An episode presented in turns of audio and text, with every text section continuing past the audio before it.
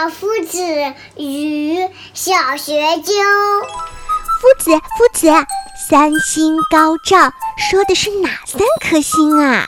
三星高照呀，说的是福、禄、寿三星呀。哦，一个人呐，有钱有福，还能健康长寿，那该是多么美好的生活呀！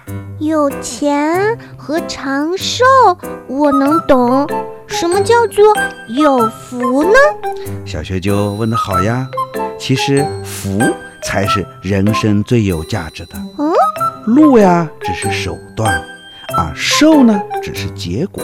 如果没有了福，禄和寿也就没啥意义了呀。钱很多和健康长寿还不算有福吗？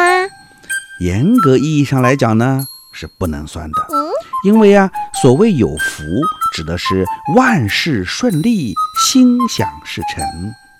古代人呀，认为只有上天保佑，才能福禄双全，所以呀，逢事则祭拜，坚信呀，多祭祀天地神明啊，就可以多福。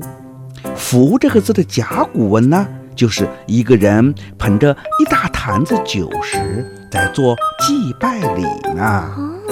虽然有钱能办很多事，总还是有办不到的。长寿之人，自然未必都是有福之人啦。老夫子，祝您三星高照。生活处处皆国学。